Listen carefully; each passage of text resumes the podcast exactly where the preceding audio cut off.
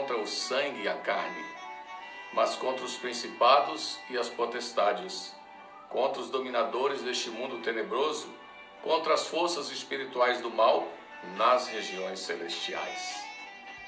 Deve ser muito complicado, né? Você estar no campo de batalha e não saber identificar exatamente onde se encontra o seu inimigo.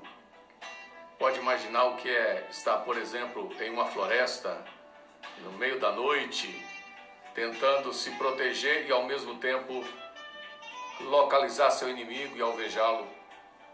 É, é, mais ou menos isso que acontece conosco quando nós tentamos lutar as nossas batalhas diárias com os recursos e com as, a força da carne. Nós estamos nesses dias falando o tempo todo sobre um inimigo comum, invisível, um inimigo que não sabemos exatamente a que distância ele se encontra de nós. É, temos poucas informações sobre esse inimigo.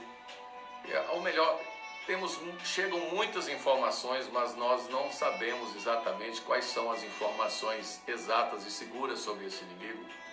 Estamos tentando nos proteger, estamos nos resguardando dentro do lar, estamos evitando sair e frequentar todos os lugares, estamos, evitar, estamos evitando tocar em, em qualquer é, lugar, estamos usando recursos é, da higiene, como por exemplo álcool em gel, sabão, enfim, é, estamos seguindo recomendações, mas nós não sabemos onde está o nosso inimigo, não sabemos se ele está perto, se ele está longe, não sabemos se estamos seguros ou não. Também acontece assim na vida espiritual. A nossa luta não é contra carne nem contra sangue. Ou seja, não estamos lutando contra as pessoas. Nossa batalha do dia a dia, a batalha que nós pensamos está sendo travada contra inimigos comuns, conhecidos de carne e osso, seres humanos, essa não é a batalha mais importante. É, a batalha mais importante na vida do cristão é a batalha espiritual. É a batalha contra as forças espirituais do mal que pelejam contra a nossa fé. A palavra do Senhor é clara dizendo que essa não é a nossa luta, a luta contra os nossos inimigos ou adversários de carne e osso, ou seja, pessoas comuns como nós. A nossa luta é contra os principados e as potestades. A palavra principado vem de príncipe, né, de dominador, de autoridade. Ou seja, nós estamos lutando contra forças espirituais mais fortes, mais elevadas, mais poderosas do que nós, seres humanos. E para lutar essa guerra espiritual, precisamos usar as armas da fé, as armas espirituais. Precisamos é, crer nas promessas de Deus, lutar como Jesus lutou contra Satanás, rebatendo com a palavra de Deus. Precisamos lutar com as armas da fé, como por exemplo a oração. Nós precisamos o tempo todo estar cientes de que esta é a nossa batalha mais importante.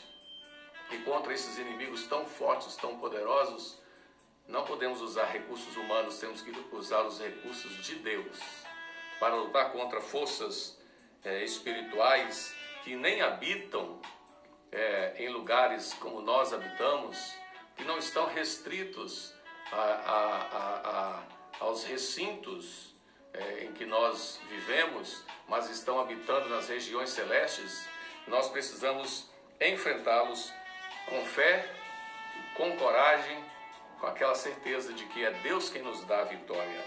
E a Bíblia diz que o mundo aqui na terra, ou o mundo aqui, é, é um mundo tenebroso, mas que tem é, o domínio de forças espirituais que estão nas regiões celestes. Não está dizendo que, está que estão no céu, onde Deus habita, mas nos ares, entre os céus e a terra.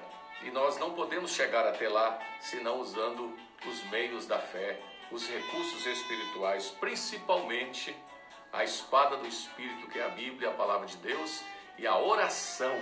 A oração é fundamental para esses casos também.